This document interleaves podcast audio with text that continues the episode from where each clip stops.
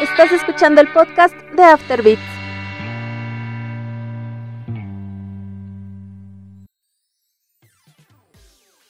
Fiesta, fiesta, plum. Ok, basta. Amigos, sean todos ustedes bienvenidos a una emisión más de La Regla 34, el podcast de Afterbeats. Y como generalmente en cada ocasión, les saluda el señor Mario Ayanami. Y a mi lado está la infiel de mi hija gato con el horrible señor Meatbalk. Güey, se está comiendo mi pulsera, Qué hermoso, te lo mereces. Es lindísima. Amigos, bienvenidos sean a la toma número 84 de este podcast. Eh, 35 ya, 35 episodios. Lo estamos logrando, papi.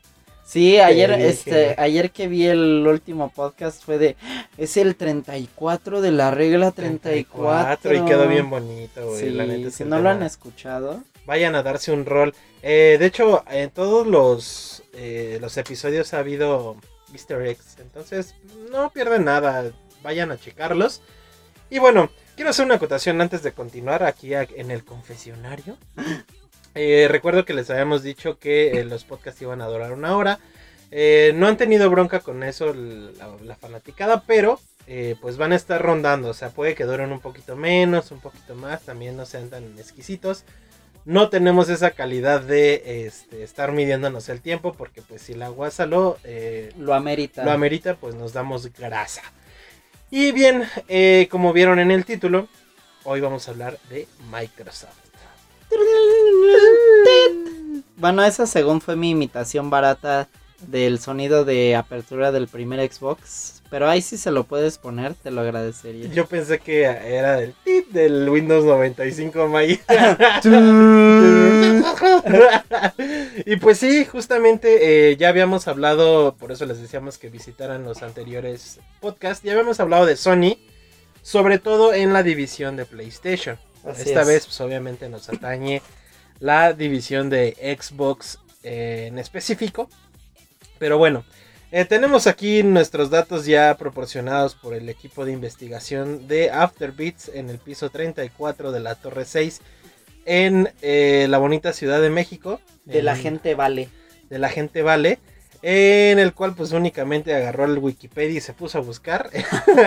No, no es cierto, amigos. Sí, no. Eh, pues bueno, amigos, si viven en una cueva, obviamente creo que ya podría arriesgarme a decir que hay un producto de Microsoft en todas las casas a nivel mundial, ¿no? Bueno, No creo, Vamos- porque fal- no están los hipsters de yo soy Team Apple, güey. ah, sí, seguro. Pero algo tuvieron en algún Sí, en momento. algún Quizá en sus, en sus este, áticos haya alguna PC viejilla. Obviamente estoy descartando todo el pedo este, rural y pues donde obviamente no, pero, pero bueno, todos pasamos por una PC, ¿no? Es muy raro el que entró de, de Mac en el 95, 98, ¿no? Era, era ya como muy elite. Y eh, luego o las Mac. europeo. Que salieron con su parte trasera de colores. Las de huevo, ¿no? Ah, Sí. eran increíbles. Yo creo que sí, en diseño, pues Mac siempre ha, le ha pegado duro a, a PC, en este caso en específico a Microsoft. Y pues bueno, Microsoft es una eh, empresa dedicada al software y hardware eh, pues, informática. Al final, obviamente, pues su papá, señor Dios, es este Bill, Gates, eh, uno de los hombres más ricos del planeta. Es curioso que digas Señor Dios cuando en infinidad de ocasiones le han atañado que es el anticristo.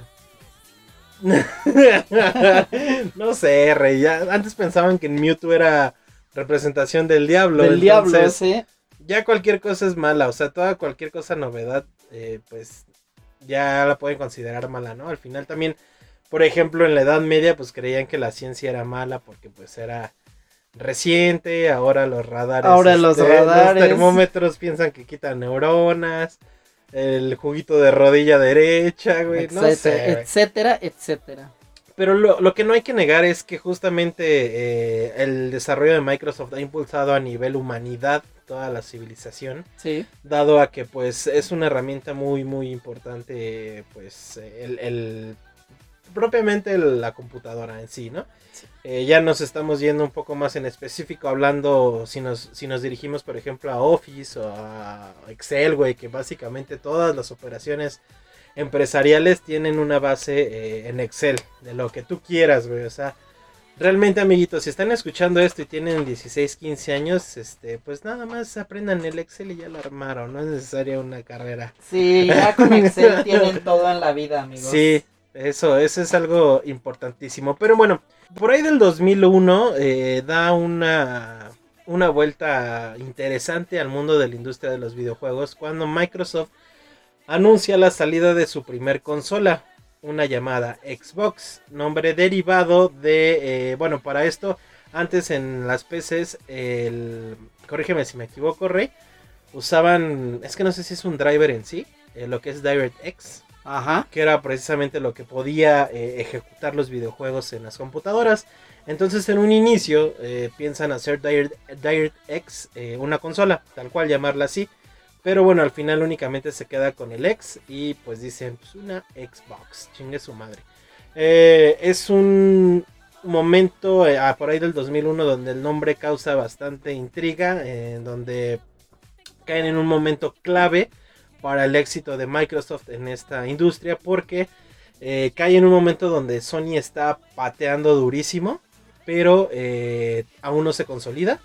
Y donde Nintendo tiene un, un flaqueo ahí con, con GameCube. Y con el, no, con el Nintendo 64. Con el 64 que va de salida y el GameCube que, que no, no tiene el punch que, que tuvo la consola anterior. Bueno, recuerda que el GameCube en realidad sale una semana antes del Xbox. 2001. Sí, Ajá. en noviembre del 2001. Por eso, es a, es a lo que iba, que cae como en el momento preciso para que pueda eh, explotar. Y bueno, ¿qué traía de novedad que no traían las otras dos? Papi. Pues antes de eso, varias cosas. También recuerden que Windows no era el sistema operativo para jugar por excelencia. ¿Cierto? De hecho, antes eh, lo que se usaba era el MS2.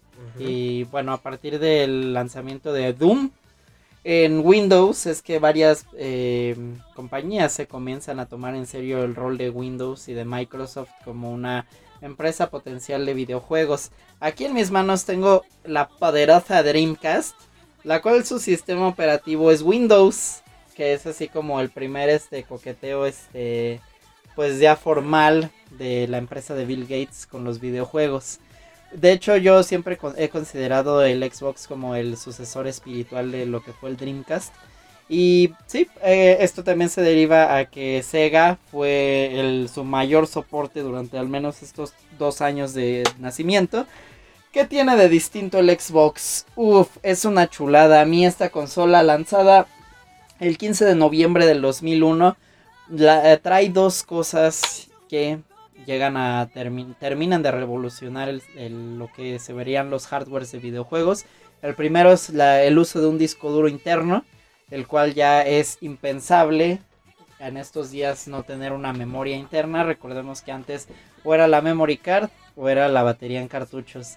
Y lo segundo, si bien el Dreamcast ya tenía la capacidad de jugar en línea, Xbox Live llega a marcar todo el rumbo de cómo serían los multijugadores a partir de ese momento del año 2002 que lo comienzan a implementar y bueno, de ahí para el real el movimiento del juego online se dispara por y completo. se consolida con la, la consola de Microsoft. Y bueno, hay algo a destacar obviamente acá y en todas las generaciones que has tenido el Xbox, hasta ahora 4, bueno, 3 y una anunciada. Ajá. El hecho de que eh, al momento de lanzarlo un poquito más inclinado al, mundo de Occidente, hace, hace posible muchas cosas que en Japón ya se disfrutaban en, Sony, por ejemplo el juego en línea, una conexión estable. eh, Xbox lo permite eh, de este lado del charco. Entonces eso lo consolida mucho más en el continente. Eh, ciertamente si Sony tuvo buenas ventas este lado, eh, pero Microsoft, si no me equivoco, tuvo mejores. Al momento no sé si ha tenido mejores, pero en ese momento sí. Pues mira, Microsoft jamás se ha vendido en Japón. En Japón, nunca, sí, no. nunca, eso sí, tenganlo muy presente. Principalmente por la cuestión del nacionalismo. Ellos, mientras sea PlayStation y Nintendo, van a ser contentos. Pero Xbox, de hecho, el One lo venden allá como reproductor de Blu-ray. Ajá. No lo venden como una consola. Y sí, o sea, el Dreamcast, insisto en que fue así como la pionera en esto del, del juego en línea. Pero Xbox es la que termina por consolidar todo este aspecto. Y a mi parecer, esa primera consola es una chuladísima. Y pues ahí vemos el nacimiento de varias series que se volvieron emblemáticas, ¿no? Como es Sí. Halo. como es Halo, que bueno, pues eh, dato curioso, eh, estaba ideado propiamente para Mac, pero este, pues por ahí en una serie de movimientos interesantes consiguen eh, la exclusiva para Microsoft y pues eh, decide el señor Gates eh, que saliera con, con su consola. Es impresionante el qué tanto estuvo involucrado Bill Gates en la primera consola. O sea, realmente sí estuvo ahí en mis coídos. Siendo que pues ahorita realmente creo que no. O sea, no. Ah, pues él anda este con sus conspiraciones de sí. que mantiene oculta la coron- la cura del Ah, coronavirus. huevo, y este, y haciendo su casita en Marte, güey. Su ranchito. Su ranchito junto a Elon Elon- Musk. Ajá, sí. Van a ser vecinos, güey.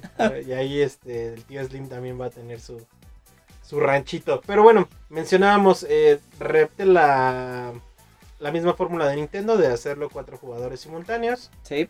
Eh, ¿De cuánto era el disco duro, Rey? Honestamente nunca supe y aquí les va mi historia. Según yo, era de 8 o 10 gigas.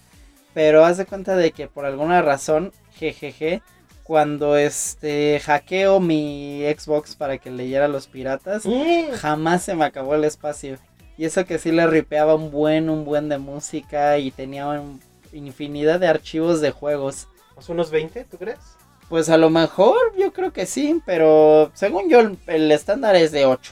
Sí, yo también eh, pienso que es de 8. Sí, porque justamente el 360 ya fue cuando el expan- la expansión ya fue cuando pudo haber sido de 20 Sí. gigas, porque de entrada era de 4. O quizá nos parecía mucho 4 gigas en ese entonces, Rey. Ay, sí, es que en el 2005, pues la verdad 4 gigas era como de, oh, perro, tiene espacio. sí. Y bueno, pues traía también esta buena onda de poder reproducir discos de música, DVDs, guardar este De DVD tenías que comprar el adaptador que era el control de tele y luego algo Cierto, que ponías cierto, en la cierto, consola. cierto. Era muy chaca eso y eso sí le lo debilitó contra Sony, que el PlayStation ya lo traía de Es una constante, ¿eh? Ahorita vamos, ahorita que pasemos a las siguientes consolas. Uf, sí, a la siguiente en específico. sí. Pero bueno, para cerrar, eh, el primer Xbox Rey, cuéntanos cómo conseguiste esa consola. Ay, fue uno de mis regalos de cumpleaños también. Güey, todas las consolas te las regalan, eres un niño consentido, güey. Soy nene consentido. Pues sí, Suavecito y abrazable. abrazable. Esta me llegó en. Eh, fue después del GameCube, si no me equivoco. Quizá fue en 2004. Y deben de saber que yo estaba emocionadísimo porque era de, güey, voy a jugar al fin juegos para adultos, güey. Y había Ah, comprado ya mi copia pirata del Vice City y del Larry, de este juego pornocho. Entonces, este, lo primero que hacemos, fuimos al Sanborns de aquí de Buenavista a comprarlo. Era el pack que traía Ninja Gaiden. Uno, no, uno de Rally. No, Forza todavía no había salido. Uno de Rally y no me acuerdo cuál era el o- Ah, Blinks, de un gato que viajaba en el tiempo, que estaba muy hechizo. Y lo primero que hice, en lugar de probarla, fue llevarla a hackear a Plaza No, San mames, Cosme. no. Porque lo primero que quería jugar pues era Vice City. Y ya fui muy feliz con, con esa consola. Eh, ya ahorita a estas alturas de la vida hace ruidos de motor de Toreto cuando Ah. la enciendo. Pero creo que es problema del ventilador. Pero aún así pues si ya duró este que unos 15 años. Pues ya ha durado bastante. Y vaya que la exploté muchísimo. Durante un buen rato el Xbox se volvió mi consola de confianza. Todo lo jugaba en Xbox. De hecho, el GameCube sí lo terminé arrumbando un buen rato. Y ni siquiera era porque, por ejemplo, me gustara Halo. De hecho, a mí tardé años en que me gustara Halo. Pero me gustaban otras cosas como los Grand Theft Auto. Y ya exclusivos. eh, Chronicles of Riddick, basado en la película de Vin Claro. Diesel. Me parece una obra maestra. Fable, Ninja Gaiden. ¿Pero era exclusivo ese de Riddick? Sí, ¿Sí? sí, claro Ah, que sí, perro. papá. Si acá lo tengo atrás en mis espaldas. Míralo. ahí Ay, va. bueno, no sé dónde está, pero, pero lo tengo. También aquí, por ejemplo, el remake de Conquer, Bad for Day, que aquí se llamó Life and Reloaded. Eh, Silent Hill 2 fue otro de los títulos bastante joyita. Este es el- la versión de Restless Dreams, que traía unos extras que la de Xbox, la de PlayStation 2 no tenía. Y así salieron varias Bueno, esta también fue una- un vicio horrendo, que es Morrowind. La Ay, tercera entrega de. Elder Scrolls. De hecho, desde ahí no he vuelto a tocar un Elder Scrolls, debo de confesárselos. Y bueno, al lado de Midvalk hay una caja con mucha piratería porque también compraba demasiada en ese momento. Todos los Burnout los tuve piratas, los Medal of Honor, etcétera, etcétera. Es una, una consola que yo recuerdo con mucho cariño. Ay, Creo que lo único honor. que no me gustaba era el control. El control. Porque sí, o sea, el primero era una torta. O sea, ya Una hamburguesa, ¿no? era un tanque gigantesco, inmamable. Luego sacan el modelo de control, el S, y lo arreglan, pero el blanco y negro son los peores botones que haya concebido de la, la, vida. humanidad. Para que se ubiquen un poquito, si no me equivoco, estaban del lado izquierdo, Derecho, derecho, bajo los cuatro regulares. así es. Qué puto error, güey. Pero bueno, eh, cabe destacar que bueno que mencionas el, el control. Cabe destacar que tiene varias eh, cosas interesantes. En primera, se ve un, un control mejor formado, mejor elaborado. Sí. Siento yo, más, más espeso, como más para manos gringas. Y bueno, también el hecho de que el cable es súper largo, eso me, me- me emociona bastante. Sí, eso estaba padre, pero el gran problema era que no sé, no sé por qué tenía un conector como a la mitad Sí. y luego se hacía un falsillo en ese conector. Entonces tenías que andarlo desconectando. Ajá. Cabe resaltar que el Xbox que menciona el buen Mario Yanami aún lo seguimos jugando. Sí, todavía. De hecho, creo que lo vamos a jugar ahora que terminemos de grabar este podcast. Ay, perro, va, va, va. Y bueno, la implementación de los famosísimos triggers, papi, que es algo que eh, salta de las de, la- de algunos mandos en específico de PC, salta a pues los- las consolas de, Sí. de mesa. Y creo que es una muy buena adición. Eh, siento yo que se han estado alimentando constantemente las tres empresas. Pero bueno, como lo dije en, eh, en su momento, el hecho de que Xbox lo trajera en un punto clave de la historia de la industria eh, hace que ahorita tengamos lo que tengamos. Sí, de hecho creo que esto que mencionas de los gatillos era clave también para que disfrutara muchísimo lo que fue el Xbox. Principalmente en los juegos de carreras tipo Need for Speed, pues era muchísimo más cómodo y más exacto Ujú. estar jugando con estos gatillos que eran sensibles a la presión, A la que presión. tú aplicaras. Y a partir de eso, pues PlayStation 3 lo quiso implementar, que no lo siento tan cómodo. Pero funciona de alguna forma. Me gustaría que más consolas lo mantuvieran como un estándar, pero al menos en Xbox siempre lo ha sido y por eso mismo, de una vez lo digo, los controles de Xbox siempre me han parecido los mejores. Sí, justamente, no mejor que el GameCube, pero... Ah, Sí, justamente como dices, eh, eran, eran más exactos con esto y sobre todo también hacían los juegos shooter eh, más este pues más dinámicos, siento Sí. yo, un poquito más exactos que en cuestión de, de PlayStation 2, en donde se podían disfrutar otro tipo de juegos, dices eh, RPGs, eh, algunos de aventura, ¿no? Donde no necesitabas andar midiendo que el disparo, o que Sí. la granada rápida y todo este, todo este tipo de jugabilidad. sí, no debías de ser tan preciso y aquí sí te daba la precisión justo de ser un pro gamer, pero Uh, Y pues bueno, ya para cerrar nada más, este, les comento, realmente ahorita no está tan cara la consola, sí la pueden armar fácil, barata barata, en unos mil pesillos mexas o menos. o si menos. tienen eh, suerte. ¿Cuántos dólares son? Rey, ¿100? No, No, este 50, ¿no? Sí, como 50 de los Trumps. 50 trumps y eh, moneda vietnamita, no tengo idea, amigos, perdónenme. Eh, pero bueno, eh, justamente así yo conseguí el mío. Eh, el mío salió en un business en Facebook. Es usado, perro. Sí, es usado. Es que yo lo compré muchos años después, amigos. Deben de saber que yo mi primer Xbox eh, lo compré. Más bien, primero me compré el 360 antes del original. Ya. Y el original lo tuve por ahí del año 2014. Lo armé en. Ay, güey. En mil pesitos y traía ocho juegos dentro de los que destacan Forza, Halo 2, Ajá. FIFA Street 2, El Imperio del Jade, Muy bien. eh, entre otros. E- ese, ese era otro detalle que, por ejemplo, no- quizá no estaba Square Enix presente, pero había RPGs de calidad. Fable. Fable creo que... antes el de- Imperio del Jade. Y el Imperio del Jade. Eh, que no lo he acabado.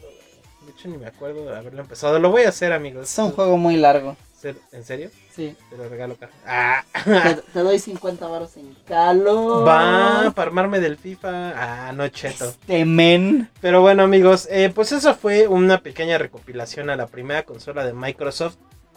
Esto me da eh, ¿Qué estás buscando, papi? Buscaba juegos de Xbox. Es que me preocupó no encontrarlo y ya lo encontré. El de Riddick. Sí, Justo aquí lo tiene. Qué bonito. No, yo no sabía que era este exclusivo. Así es. Luego creo que lo sacaron Oh, remasterizado Xbox. en 360 y Play 3. ¿Qué acabas de decir? ¿360? Sí, qué curioso, ¿no? ¡Qué Porque esa es nuestra siguiente parada en la aventura Microsoft. Es una aviso de una vez, como tú lo hiciste, les aviso, es una de mis consolas preferidas de la vida, güey. El 360 marcó mi vida muy cabrón. Eh, corrían los años de el 2005, si no me equivoco, cuando estábamos extasiados de toda la cantidad de juegos que teníamos para el Xbox. Y bueno, eh, nos llegan a sorprender con la eh, presentación del Xbox 360, la cual nos prometía eh, juegos ya este, un poco más, déjenme llamarlo así, estilizados, aunque a mí no me parece que al principio del 360 fuera un gran salto gráfico. Sí. Eh, pero sí lo fue, pero no lo fue como tanto. Tan, tan exacto. Recuerden que las primeras versiones del 360 todavía usaban RCA. No Sí. tenían, no tenían todavía el HDMI que un año después tendría ya el PlayStation 3. De hecho, el primer modelo de 360 es un asco. Es un asco. Siendo totalmente honesto. Justamente eh, deberíamos de hablar de eso después de las primeras ediciones. Sí, así.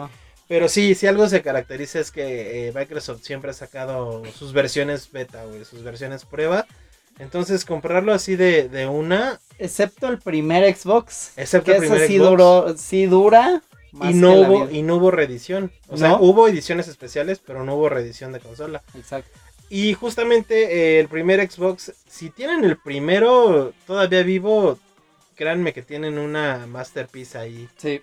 Eh, porque, bueno, salió la versión arcade, la versión.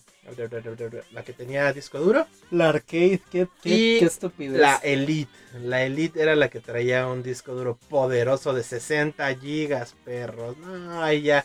Me, me acuerdo, por ejemplo, mandados, cuando salió este Grande Auto 4 y Devil May Cry 4, que tenías que ponerle a fuerza una memoria externa. Sí, no bueno, para esto ya había parte del, del cambio que tenía 360. Es que las entradas ya no eran como su anterior consola, ya contaban con entradas de USB regular, entrada de Ethernet la conservaba, la primera edición no traía este HDMI y la bonita adición de mando inalámbrico, perro. Con pilas, Con doble pila, A. güey, con Xbox One todavía lo ocupan, güey, Cristo. Eso Pero bueno, lo interesante es que las pilas sí aguantan. Ah, sí duran. El pedo es que te hacen más pesado el mando. Sí. Entonces, fuera de eso, la ergonomía del control del 360 eh, ha perdurado. El Xbox One mantiene, La mantiene. esa estructura. Y pues bueno, ¿qué joyas tenemos por acá? Pues realmente nada más fue la consolidación, consi- eh, Consolidación, de- consolidación del 3 de- del primer. Ajá. Eh, hablamos de las entregas de Halo 3. Eh, El estreno de Gears of War. Estreno de. Ah, cierto, güey. Gears of War. ¿Y qué otra tendríamos exclusiva? Ah, Forza, Forza Horizon. Forza Horizon. Crackdown. Y son como los que se vienen a la mente. Es que hubo un gran problema con el 360 en cuestión de juegos. La verdad, al- al principio ellos sí se esforzaron muchísimo por tener material exclusivo. Digo, Halo 3, si se recordarán, fue un estreno que hizo muchísimo ruido en todos lados. Todo el mundo sabía que Halo 3 iba a salir Era el juego. era el juego en ese momento. Pero después de eso pasó y se desinfla. Porque siguen habiendo los juegos este, third parties. Los third parties siempre fueron mejores en 360 que en, que en Xbox. Pruebas son dos títulos que justo acabamos de mencionar. Devil May Cry 4 y Grand Theft Auto 4. Y todos los Carlos Duty son mejores en 360. Assassin's Creed, Mass Effect, todo, todo lo que ustedes se pueden imaginar. Pero el gran problema es que llegó el Kinect y dijeron, ay, sí, vamos a hacerlo casual para toda la familia. Y creo que ese fue un clavo que no necesitaba el 360. Vaya, nunca había, nunca había pensado en ese punto, pero creo que tienes un poco de razón. Sí, Justamente después de esta primera edición del Xbox, en donde parecía que traías un pinche ventilador de tráiler eh, cuando lo encendías, o traías un pinche avión, ah, lanzan el Xbox 360 modelo S. El S cambiaba la salida de, de, eh, video de RCA a HDMI, traía la adición para poder colocar el Kinect. Y eh, cambiaba también su cable de alimentación. Y el disco duro ya no era un armatrostre horrible arriba de la consola, sino que era un bonito cartucho interno. Sí. Expandible. De entrada eran 4, 4 GB de la consola y lo podías expandir, si no me equivoco, hasta 320, que ya la traían las ediciones especiales como Halo 4 y la de Star Wars. Bendita edición. Sí, aparte Xbox en ese aspecto también de la- del almacenamiento siempre fue superior al PlayStation 3. Ujú. Creo que Play de a fuerza siempre te obliga a instalar in- actualizaciones. Todo, todo el tiempo son actualizaciones.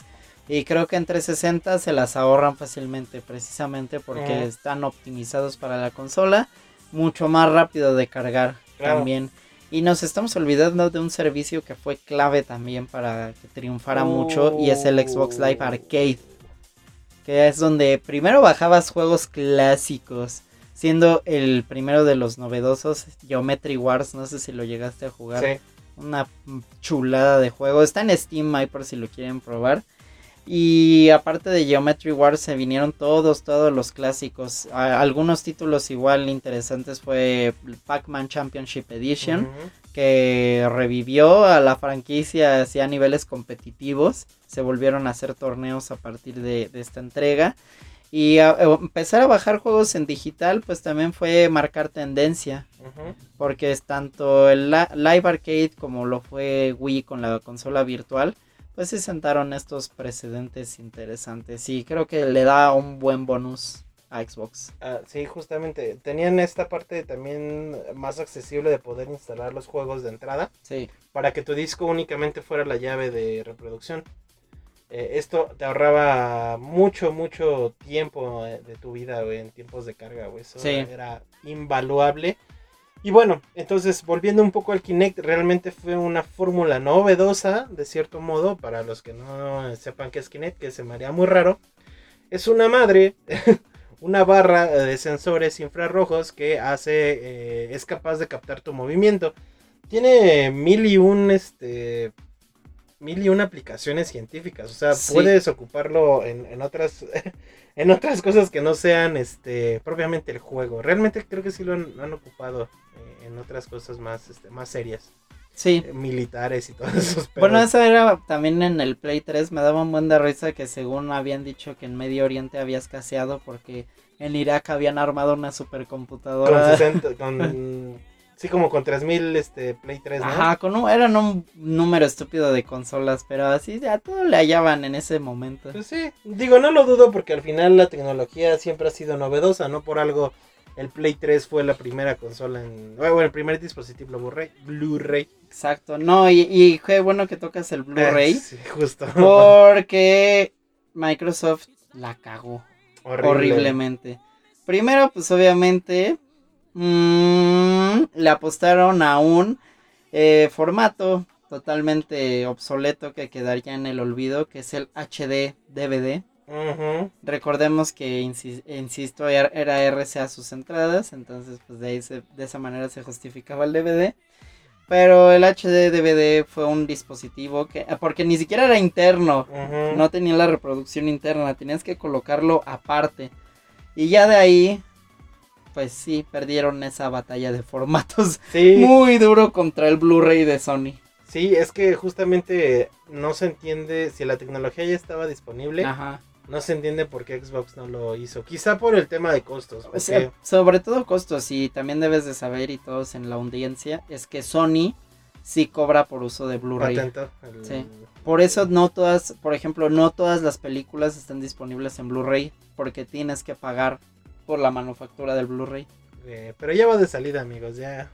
Yo creo que nunca estuvo realmente. ¿Crees? Yo sí, yo sí siento que llegó como a... Digo, no con la misma capacidad Para del nada. DVD, pero sí siento que... Mira, es un formato mucho más competente que el DVD, pero es que el DVD nunca se fue. Y no se ha ido, padre. Y no se ha ido, y no se irá, porque todo el mundo tiene un DVD. Y han pasado 20 años y la gente sigue comprando DVDs. DVDs, cierto. Larga vida a la beta, la beta Max. Al Betamax. Pero sí, este fue clave también, el formato que utilizó Microsoft. Sí, qué, qué triste. Pero bueno, pues una gran consola, realmente sí, Sí. es una joya, una maravilla. Y pues ya en el ocaso de su existencia por ahí del año 2013, en conjunto con la salida del Xbox One, Uy. sale la última edición del Xbox 360 llamada Xbox 360e. Oh, Eh, realmente pues muy poco estética, más eficiente, eh, menos ruido, más este aerodinámica para que no se te calentara, pero pues no estaba como tan chida, ¿no? Aquí ya había botones físicos en la versión anterior que muchos muchos dicen que es la mejor, la, la S. S. Eh, ya no tiene estos este, bonitos botones táctiles, ¿no? De donde salía la bandeja y el encendido. Eh, realmente es una consola muy fea, el Xbox 360e. pues era como para que se viera igual que el One. Ajá, exactamente, justo ese fue el, el- el movimiento y que bueno, rendía más, ¿no? Y pues aquí ya quitan la entrada del Kinect, tiene su entrada de alimentación igual que el S y pues su HDMI, ¿no? Que no. Y pues obviamente sus eh, USB frontales. Eh, realmente si quieren conseguir una, igual no está nada cara, yo creo que en 1500 arman una. Un S. Y armen el E o el S, de más reciente. La primera está olvidada, esa no se la armen ni a putas. Sí, no, no compren la primera, porque aparte tiene muchos, muchos problemas Sí, técnicos. sí. Recuerden el aro rojo. El aro rojo, si llegan a correr un Grand Theft Auto 5 ahí, les va a explotar en la cara, güey. Sí, les va, les va a escupir el disco. Pero lo da, güey, sí, sí he visto videos que lo da. O sea, así con miedo de que te explote, pero... Pero en fin, y pues bueno, ya tocamos el, el punto de la bonita La One. Si no me equivoco, mi querido Mario salió en el 2013 con una semana de diferencia a la PlayStation 4. Me molesta cuando les dicen la. La. ¿Somos españoles o qué? A huevo. Qué Te voy a echar a la RAE, perro. Qué feo es. No. Sí, así es. El Xbox One llega el 22 de noviembre del 2013. Un estreno que desde su anuncio fue horrible. Fue Sí. un fracaso estrepitoso. Terrible. Por ahí de la E3 del 2000, ¿qué fue? Dos- ¿2012? 12. 12. eh, tienen la brillantísima idea de hacerle un centro de entretenimiento. Ellos con toda la intención de que pues todos éramos millonarios y ricos, eh, deciden, eh, vamos a hacer una, vamos a hacer mucha lana con esto, ¿no? De la chaviza que juega. Entonces, la primera medida que toman y a la cual todos le escupieron fue, no se pueden prestar juegos. Es decir, si tú tenías, si tú comprabas un juego nuevo, tenías una llave de acceso la cual no se podía reproducir en ninguna otra consola. Eso hacía que no existiera eh, la reventa y no existiera el préstamo. y pues de ahí se agarró toda la banda a decir están pero bien pendejos, ¿no? De Y- hecho, fue muy gracioso eso de los juegos prestados, porque en PlayStation hicieron así como el video burla de sí. cómo prestar juegos en PlayStation y solo se lo pasaban así de una mano a otra. sí, güey.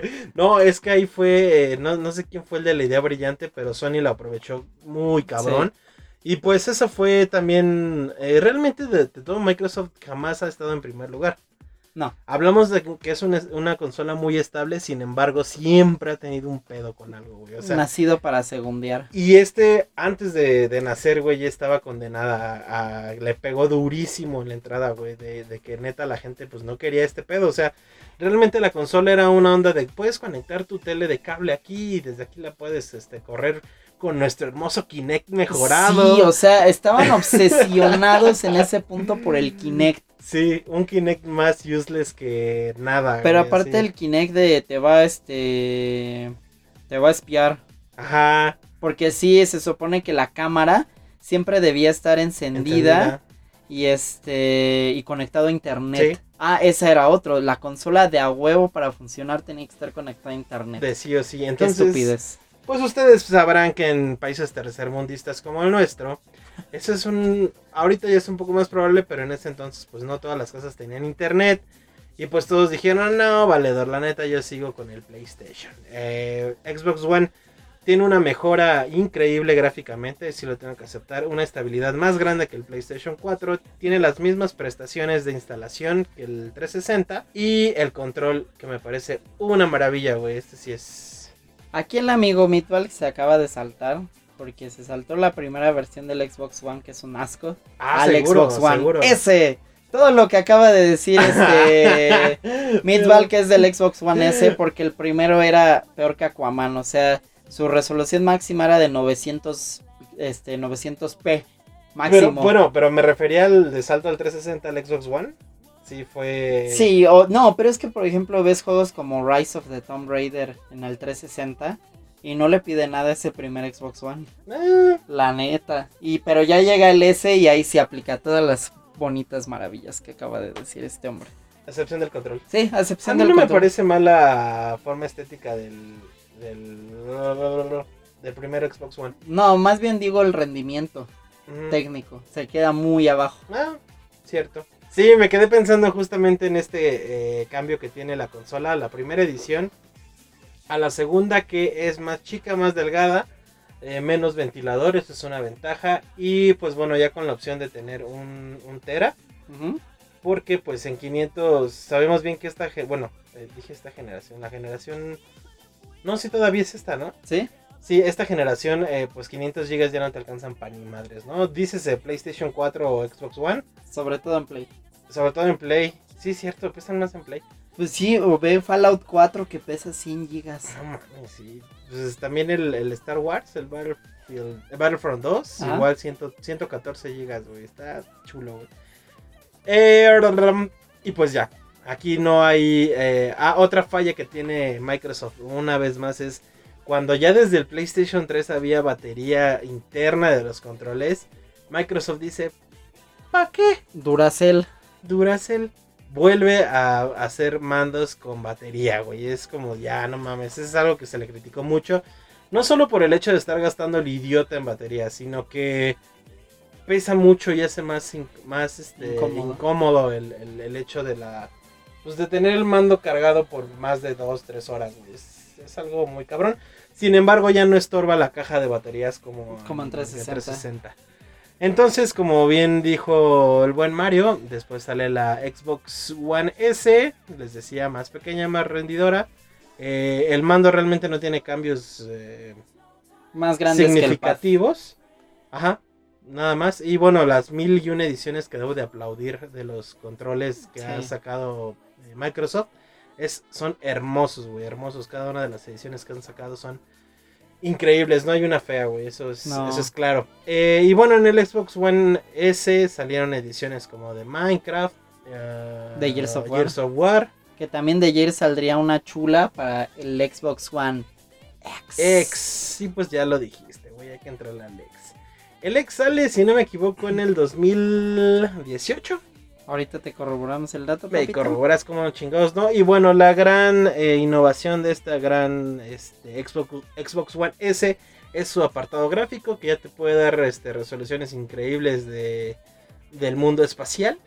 Y eh, pues ya, nada más.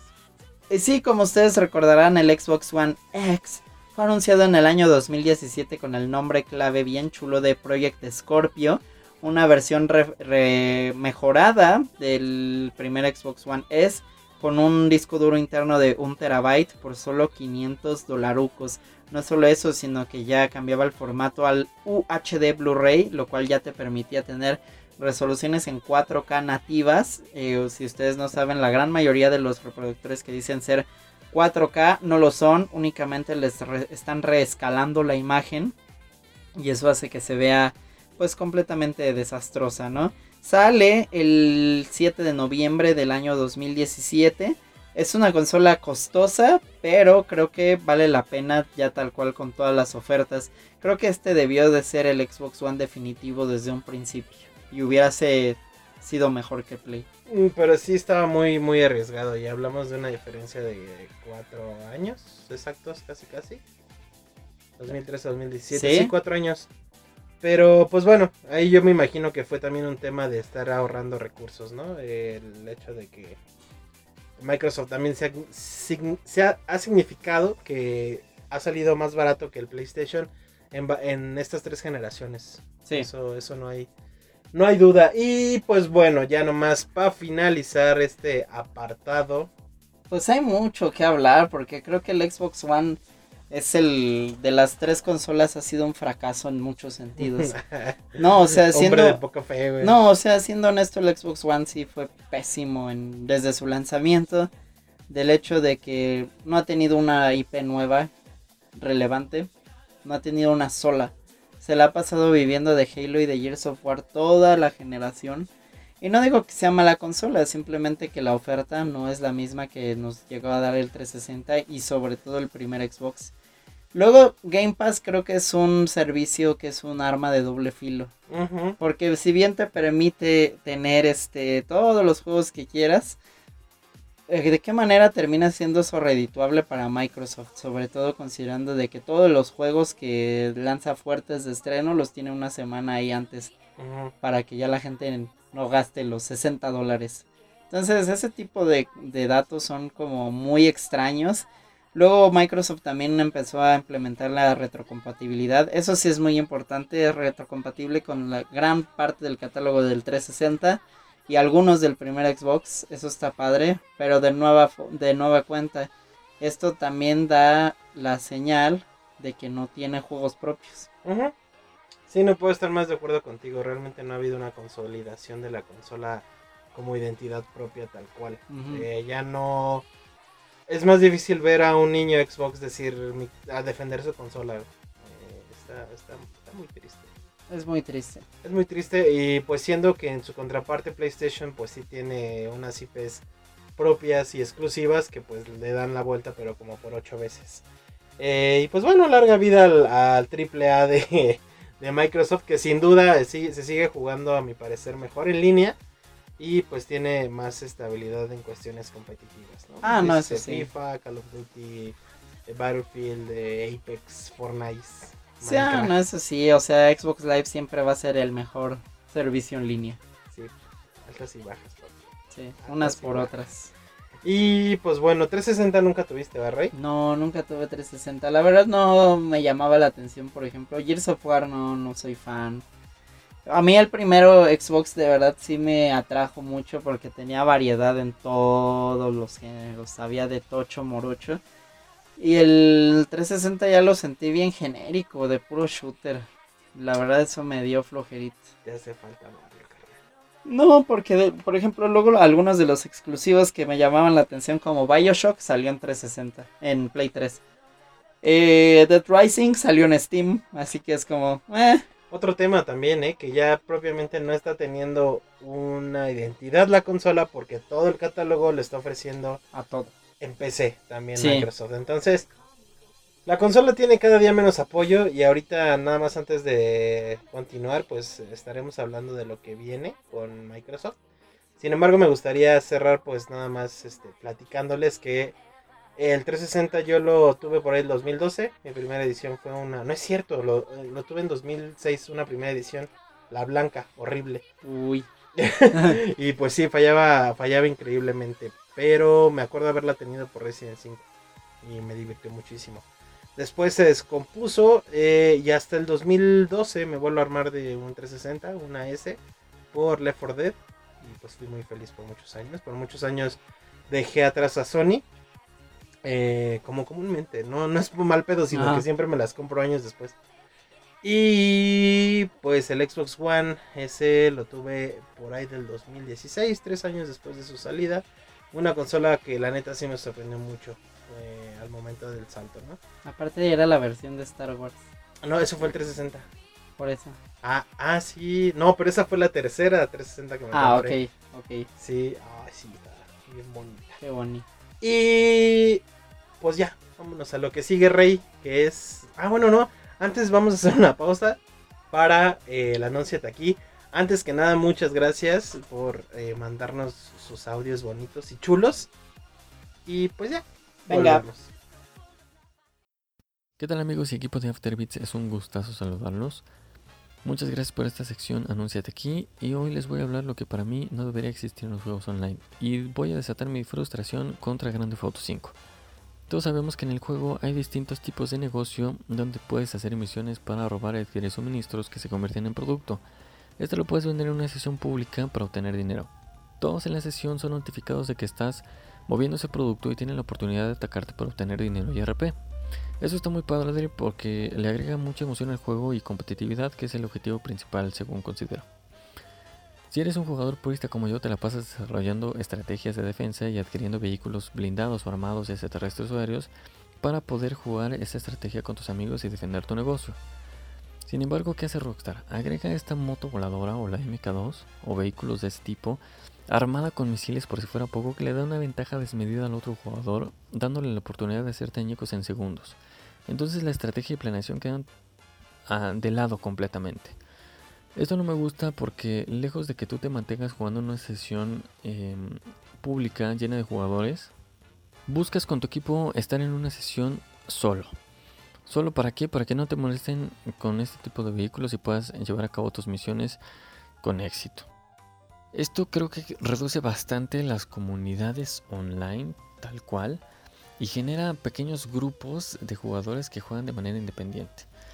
Quisiera que pudieran desarrollar este tema un poquito más y que pudieran dar como ejemplo algunos otros juegos donde puede suceder lo mismo. En este caso es un vehículo, la moto voladora, pero en otros juegos puede ser alguna otra cosa que ustedes consideren. Amigos de Afterbeats, muchas gracias por el espacio, los amo mucho, gracias por leer mis comentarios, sigan con este podcast y ya queremos ver video, por favor. Me despido, saludos a todos, bytes. Y estamos de vuelta, amigos. Ya no puedo. estamos de vuelta. Disculpen las risas. Estábamos ahorita en una confusión sobre eh, cómo se llamaba el nombre clave del Series X. Y pues ya descubrimos que era qué. Algo. Scarlet. Ese. Entonces, eh, lo anuncian el año pasado. Se anuncia para salir estas navidades. En un bonito costo de no tenemos ni perra idea hasta el momento de la grabación de este podcast. Se presume que va a haber una eh, presentación de Microsoft por ahí del, si no me equivoco, ¿qué día de julio? ¿26? ¿24? A finales de julio. A finales de mes se van a mostrar más detalles, eh, pues siendo que ya tenemos detalles más específicos de PlayStation 5, vamos a ver con qué remata eh, Microsoft. Pero bueno, al final, como conclusión de mi parte, pues siento que Microsoft está tomando una una forma muy híbrida de llevar su consola. Como ya lo habíamos mencionado, no tiene una esencia en sí. Ya está ofreciendo eh, los juegos por todos lados. Puedes jugarlo en PC, puedes jugarlo en tu Xbox. Ya realmente no nos interesa. Y esto no es de todo malo. O sea, realmente creo que el acercamiento a gente eh, pues que, no, que no consume consolas eh, pues es, bastante, bastante interesante, ¿no? Y les abre el, catálogo pues de, de muchas exclusivas. Bueno, no de tantas. Pues ojalá más bien ahora sí saquen nuevas. Ajá, que lo dudo, realmente Microsoft no ha brillado por desde estamos hablando de que ya después de tres generaciones siguen alimentándose de, de Halo y ya después de dos de, de Gears of War, pero no no nada de esto es queja, amigo, realmente únicamente estamos hablando de la transformación inminente que todas las consolas han tenido eh, igual, darle un volteón al mundo digital. Realmente ya estamos estafándonos de lo físico, desafortunadamente. Y pues estos servicios de eh, stream, de poder reproducir tu juego digital, pues también está haciendo más carga, ¿no? No, que no nos parezca raro que también Xbox eh, Series X nos muestre una versión sin disco, para ahorrar costos. Igual que Play. Igual que PlayStation 5 y pues ya ustedes sabrán cuál es la ideal. Eh, Papu, ¿qué pues, puedes decir? Pues me, me llama más la atención honestamente el Xbox Series X que el PlayStation 5, ya te lo he dicho ah. varias veces. Vámonos. Creo que de entrada este esta idea del cross buy o cross buy, como quieran pronunciarlo ustedes, es muy llamativa. Eh, si no saben qué es, es la transición que quiere hacer eh, Microsoft para los consumidores del One animarse a tener un, este, un Series X, lo cual te permite de, si compras un juego en Xbox One, voy a poner un ejemplo así como X, el, si compras Madden 21, no solo tienes la versión de Xbox One, sino también tienes la de Series X. Eso a mí me parece un plus muy, muy, muy chido. También el hecho de que es retrocompatible con absolutamente todos los juegos de Xbox One, lo cual incluye los de 360 y también de los que añadieron del primer Xbox. Eso ya te añade mucho que jugar, creo yo, desde el primer día. Es una consola estéticamente muy, muy linda. Creo que el hecho de que también pueda tener capacidad de 8K es este interesante. Sí, cierto. Así que vamos a ver qué tal, qué tal le va. Pero a final de cuentas, lo que me llamaría más la atención es ver un juego exclusivo nuevo. Ya Sí. no más Halo, ya no más Gears, ya no más Forza, algo nuevo. Sí, que no sea nuevo AAA como Cyberpunk, ¿no? Que le están tirando Ajá. como mucho Y que a final de cuentas es multiconsola. Sí, es una pena. Pero bueno, amigos, pues esta fue nuestra eh, muy breve remembranza sobre Microsoft, una empresa que si bien no lo ha hecho excelente, ha estado ahí y pues por algo se ha mantenido. Eh, hay algo que es muy cierto, Xbox ha volteado a ver al mercado latinoamericano de muy bonitos ojos y jamás, jamás, este, siempre ha hecho caso de sus seguidores. Eso nos puede quedar clarísimo. Sí, siempre sí. es una marca que quiere muchísimo a su mercado. Eso que, que quede claro, ¿no? Creo que es la que más lo quiere, güey. Eso, eh, en eso sí pongo en primer lugar siempre a Microsoft. Y en el caso de México, pf, increíble, güey. Sí. Siempre ha dicho que, bueno, no ha dicho como persona tal cual, pero siempre, siempre México está como en las prioridades de, de, de Xbox. Totalmente. Y pues bueno, amigos, eso ha sido todo. Nada más nos queda hablar sobre los comentarios. Venga. ¿Qué tenemos, papi? A ver, déjame checar algunos. Pues yo tengo un saludo a nuestro queridísimo maestro David Cuenca que nos comentó el otro día ahí en el Oh. solitario que posteamos bien cookies en el Facebook de Afterbeats. Cierto, cierto, esa imagen del solitario del Windows. Qué bonito, güey. Del versión 95, súper gastada. Sí. y pues bueno, novedades, pues el Evo se cancela porque viejos mañosos. Eh, tenemos confirmado, es el julio 23 la presentación del Xbox, bueno, representación. Eh, en los comentarios del podcast pasado, justamente, eh, no sé si se acuerdan que platicamos sobre los botones del PlayStation 2. Aquí le pedimos al buen Eduardo que nos eh, aclarara el tema y nos puso. Valedores, gracias por la mención de mi comentario en su podcast. Chulo de bonito. Bonito tú, papi. Acá pasando a aclarar la duda respecto al Pressure Sensitive. No me refiero a los gatillos. Los botones triángulo, círculo, X y cuadrado tenían esa función. Por ejemplo, en los juegos de GTA acelerabas con X y dependiendo de lo fuerte que presionabas el botón, cambiaba la velocidad con la que se movía el vehículo. Ah, perro, Sí, eso no lo sí, sabíamos. sí. Bueno, yo no lo sabía. Lo mismo con los juegos como Gran Turismo o juegos como Need for Speed. Cabe mencionar que no todos los juegos serán compatibles y podías verlo en la- al reverso de la caja bonita, en el apartado donde te especificaba para cuántos jugadores era y si contaba con funciones online. Los I love you. Muchas gracias, papi, por la, por la respuesta por acá. También te amamos. Te amamos mucho. Dice, estoy listo con el tema y antes de lo que creen tendrá mi bonito audio, el ansioso. Pues, ¿qué crees? Estoy ansioso de veras. de llegar pronto a tu casa. Para... Mira, y acaban de anunciar también que sale Ready Player 2 en la novela eh, para Sí. este noviembre. Qué bonito, güey. Es una que no pude conseguir en su momento. Y que aún no la tengo, solo la tengo en PDF. Y por último, eh, respecto a la presentación de la caja de Spider-Man Miles Morales, también el buen Eduardo nos dice, no me agrada el color blanco, se entiende que es por el color de la consola, pero con la caja la combinación no se ve bien del todo. Eh, estoy completamente de acuerdo, creo que el azul, el blanco y negro no, no conectan, debería de ser morado como el H After Beats. sí, de hecho. Pero bueno, eh, vamos nada más rápido a Twitter a ver qué hay y ya, ¿no? ¿Ya nos vamos o qué? pues ya vámonos. ¡Vámonos! Y pues bueno, en Twitter nada más a la atención a un bonito momazo en donde eh, hacemos una comparativa entre el PlayStation 5 y un riñón. El buen eh, E. David White dice, ¿y qué hago si ya vendí los dos? Ah, Ah, Los dos riñones. pues, ¿de dónde? Ah, y pues aquí alguien tuvo a bien contestarle que qué tal ando de pulmón. Viejos nacos, güey. o sea, muy tarde, amigo, necesito un viajero en el tiempo. Y Diana Soledad, Raven Black, eh, dice, véndelo, pelotudo. jajaja, se maman. Vendelo, pelotudo. Véndelo. y pues nada, eso ha sido todo por esta ocasión. Rey se alargó, según nada más iba a durar 10 minutos Así este es. bonito podcast. Los queremos mucho, por favor, no olviden comentarnos, mandarnos sus anuncios de aquí. Este podcast lo hacemos con mucho cariño y sanitización. Eh, y pues nada, chiquitines, nos vemos la próxima semana. En otro episodio más de la regla 34. Así es, recuerden seguirnos en redes sociales como Afterbeats, Facebook, Instagram, Twitter y YouTube. Y chequen el podcast de la regla 34, así lo encuentran, la regla 34 en Spotify. En Spotify, bebé. Y pues nada, eso es todo. Eh, yo soy arroba Midvalk en Instagram y Twitter. ¿Y tú?